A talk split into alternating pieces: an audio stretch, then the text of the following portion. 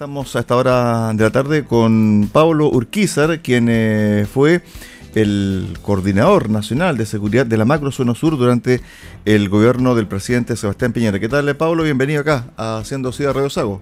Muy buenas, muy buenas tardes, eh, Cristian. Eh, un saludo a todos por allá. Bueno, antes que comencemos a dialogar, eh, Pablo, escuchemos un poquito lo que dijo el presidente en relación a los actos de violencia y terroristas que se dieron el día de hoy. Escuchemos al presidente Boric. Hoy día, como usted menciona, quemaron una escuela recién inaugurada, una iglesia. Hubo cortes de ruta que generaron accidentes de tránsito. Yo le quiero decir a las personas que están detrás de esos atentados, que si creen que privando de educación a los niños de la Araucanía rural o privando de un templo donde practicar su fe a las personas de la Araucanía o privándolos del acceso al agua, tal como hicieron en el atentado en Victoria a propósito de una PR la semana pasada, van a lograr intimidarme a mí o a este gobierno, están muy equivocados. Son unos cobardes, son unos cobardes. Y los vamos a perseguir con todo el peso de la ley. Estaba parte de la declaratoria del presidente Gabriel Boric y también reconoció que son actos terroristas. Eh, Pablo, bueno, eso es un paso muy grande y también habla a las claras de un cambio de foco del gobierno. Pablo. Sí, yo creo que hay, dos, hay, hay, varios aspectos para analizar eh, lo que ha dicho el presidente. En primer lugar, obviamente, la presencia del presidente en, en la Araucanía después de 244 días, pero no solo la presencia, sino que un hito que me parece que es el más importante del gobierno, que es el reconocimiento explícito del terrorismo en la macrozona sur. El problema grave es que el conjunto de medidas de seguridad que señaló el presidente dice en relación con un plan de delincuencia común, pero no con un plan de delincuencia terrorista. Es decir, no se condice lo que él reconoce con las medidas que él establece para combatir precisamente lo que reconoce. Porque si hay terrorismo en la macrozona sur, como dijo el presidente, entonces, por ejemplo, en el caso del ataque al molino Grolmus, ¿por qué no se creyó el gobierno por ley antiterrorista? O, por ejemplo, hoy día hay una ley, un proyecto de ley que permite tenga especiales de investigación terrorista en el Congreso Nacional y que lleva 1.293 días tramitándose y que no tiene urgencia alguna por parte del gobierno. No hay una estrategia persecutoria para desarticular la orgánica radicalizada y terrorista.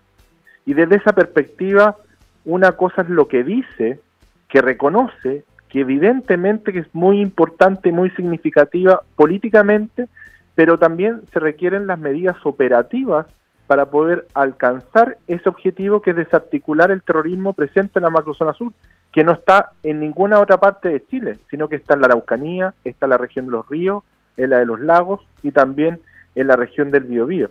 Y desde esa perspectiva son sentimientos encontrados respecto a lo que ha dicho el presidente. Porque por cierto que es importante decir que hay terrorismo, pero no basta con decir que hay terrorismo, sino hay que establecer medidas adecuadas en esa materia.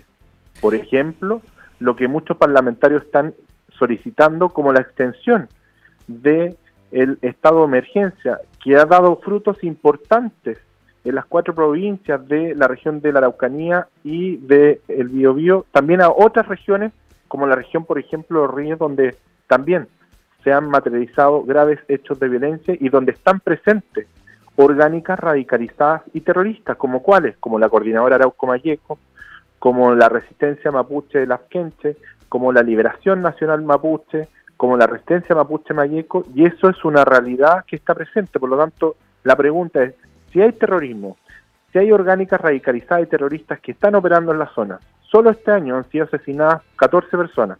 De las 14 personas hay 7 que pertenecen al pueblo mapuche. Por lo tanto, la violencia no distingue origen étnico ni color político. Desde esa perspectiva, ¿qué se está haciendo? Bueno, las medidas hoy día adoptadas por el presidente no dicen relación con el terrorismo, sino con la delincuencia común y desde esa perspectiva evidentemente que es insuficiente. Pablo, cuando uno escucha la declaración de Gabriel Boric y asume que hay un cambio de paradigma del gobierno en relación a lo que se sostenía antes del 4 de septiembre, evidentemente que abre un nuevo flanco para crear cierto las condiciones y las bases para un acuerdo nacional hacia la seguridad cierto del país y dar tranquilidad en algunas zonas del país. Y esto tiene que ver con cómo como Estado de Chile enfrentamos a estos grupos que tú acabas de detallar que son de carácter terrorista.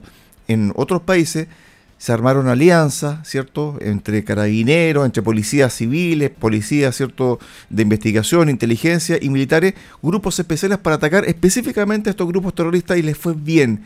En Chile debiese pasar algo similar, armar gente especializada para que se dediquen exclusivamente a desarticular a estos grupos. Mira, en, todas las partes donde ha habido terrorismo y guerrillas, como por ejemplo en Colombia, en España o en Irlanda, ya sea con las FARC, con ETA o con el IRA, en todas esas partes se ha hecho una estrategia especializada para desarticular esas organizaciones paramilitares y terroristas, con todas las herramientas del Estado, no con algunas, con todas las herramientas del Estado y con una visión común de Estado. ¿Por qué? Porque afectan los derechos fundamentales de las personas y la democracia. Y es ese el pacto que ha habido en los tres países para efectos de enfrentar el terrorismo. Bueno, es esa experiencia que el presidente Boric, una vez que se reconoce que hay terrorismo, es la que hay que observar y hay que ver con detención para ver cómo lo han hecho esos países porque en esto no hay que inventar la rueda, sino que hay que efectivamente mirar las buenas experiencias para materializarlas sin ideología, sino que pensando precisamente en las miles de personas que hoy día viven atemorizadas y aterrorizadas por estas organizaciones terroristas que están en la zona. El presidente hoy día lo decía, han quemado solo hoy día iglesias, escuelas, fuentes de trabajo, viviendas, pero no, esto no es solo hoy día, esto es desde el año 1997. El primero de diciembre se cumplen 25 años desde el primer atentado, el Lumaco por la coordinadora Arauco Mayeco. Y por lo tanto, desde esa perspectiva, lo que hay que hacer es ponerse en el lugar de las familias mapuche y no mapuche que viven en la macrozona sur.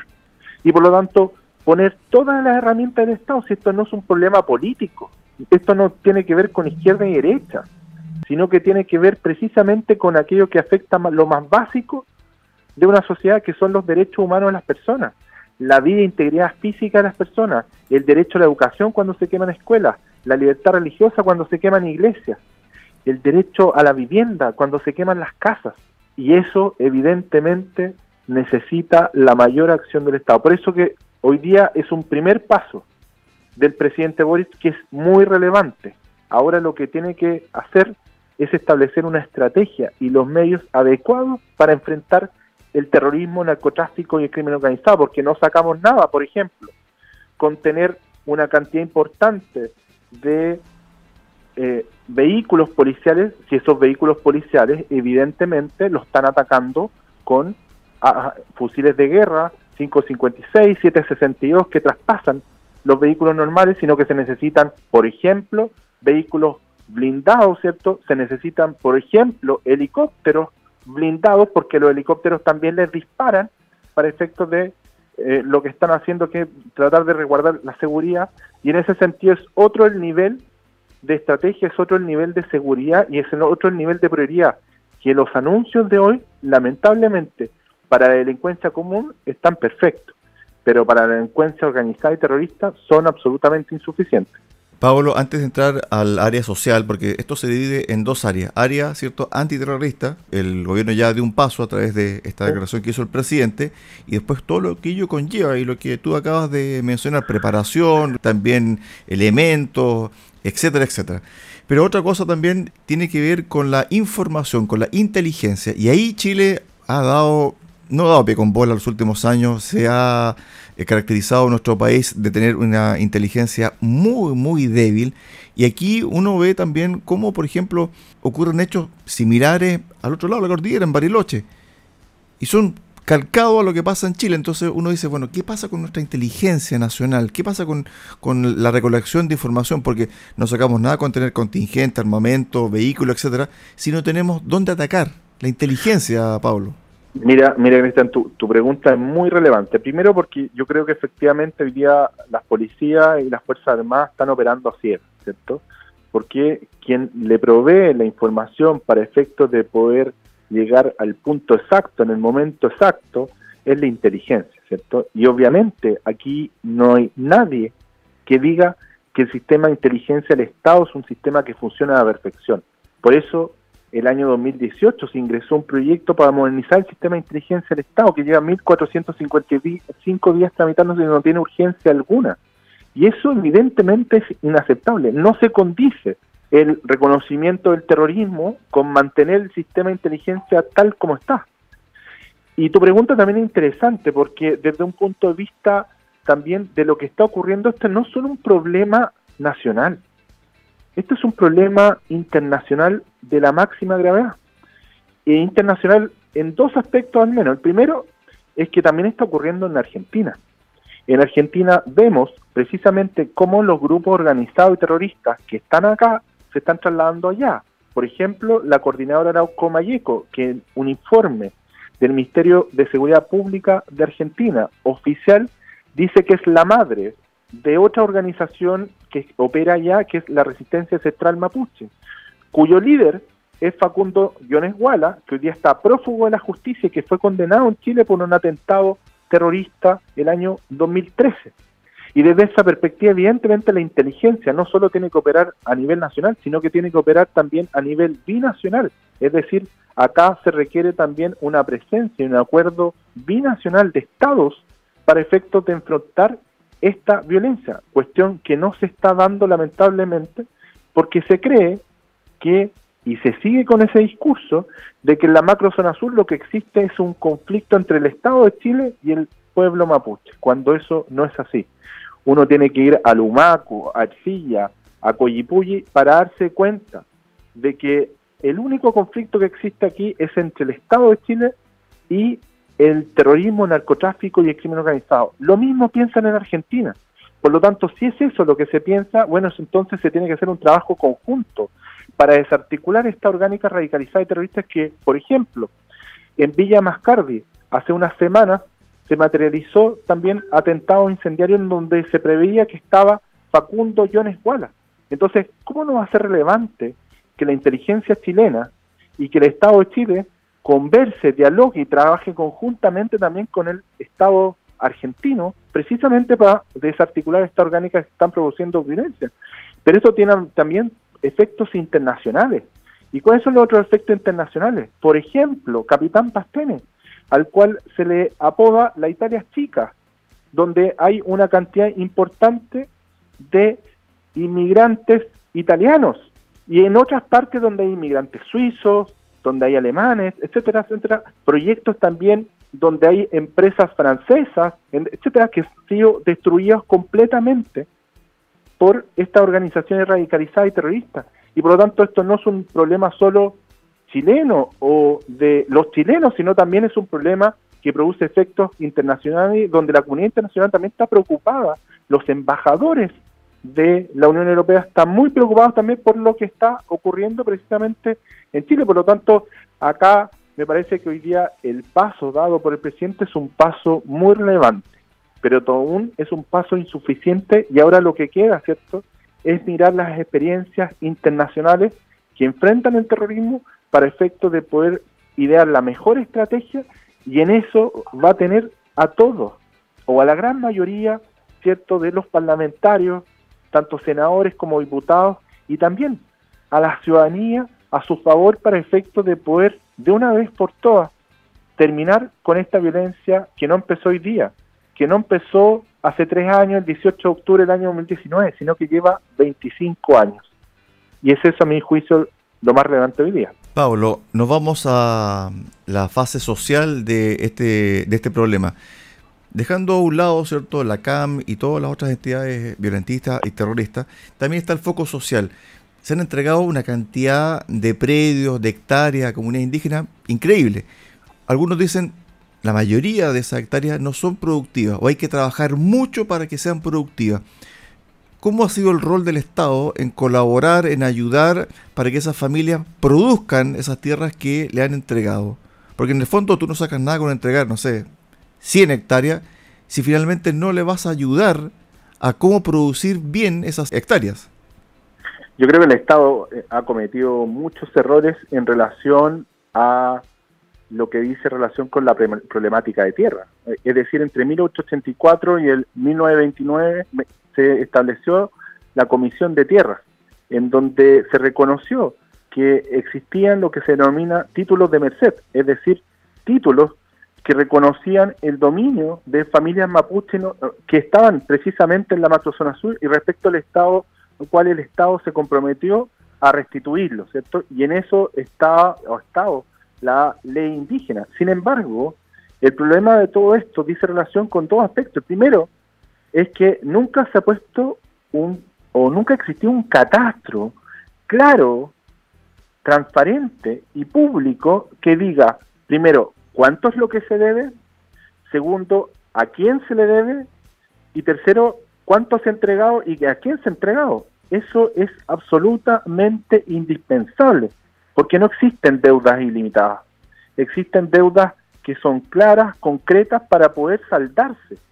Y eso me parece que es de primer orden y lamentablemente es un anuncio que no dijo el presidente hoy día y que espero que efectivamente mañana sí se han señalado porque es fundamental el catastro para saber cuánto, a quién y cómo se debe. Lo segundo es que en ese mismo ámbito se han entregado recursos para la compra de tierras a familias, a comunidades que han sido muy violentas. Es decir, las comunidades que son pacíficas, que son no solo pacíficas, sino que son las que han estado esperando años, no han recibido lo que les corresponde y al revés, aquellos que se saltan la fila, aquellos que usan la violencia, han recibido precisamente este tipo de situaciones. Recordemos solo un ejemplo. El sector de la Temucuicuy es un sector donde hoy día opera la resistencia mapuche mayeco, donde fue asesinado el subinspector Morales el año 2021, el 7 de enero, en un operativo de narcotráfico en donde la ministra Siches intentó ir y recibió hechos de violencia, como nunca en la historia reciente de la democracia había ocurrido con la máxima autoridad del gobierno interior. Y ese lugar nace producto de la transferencia de tierras en virtud de un título de merced a una comunidad, ¿cierto?, que termina siendo violenta. Y eso evidentemente está mal. ¿Y por qué está mal?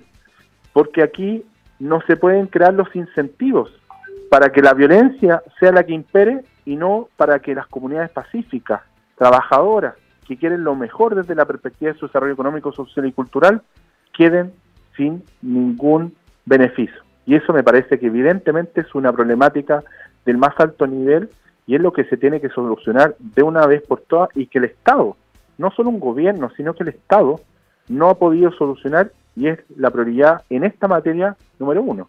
Estuvimos con eh, Pablo Urquizar, ex coordinador nacional de seguridad de la macrozona sur, durante el gobierno del presidente Sebastián Piñera, conversando sobre la visita del actual mandatario Gabriel Boric a la Araucanía. Gracias por estos minutos, Pablo. Muchas gracias, un abrazo. Muchas gracias, Cristian. Que esté muy bien. Chao, chao. Adiós.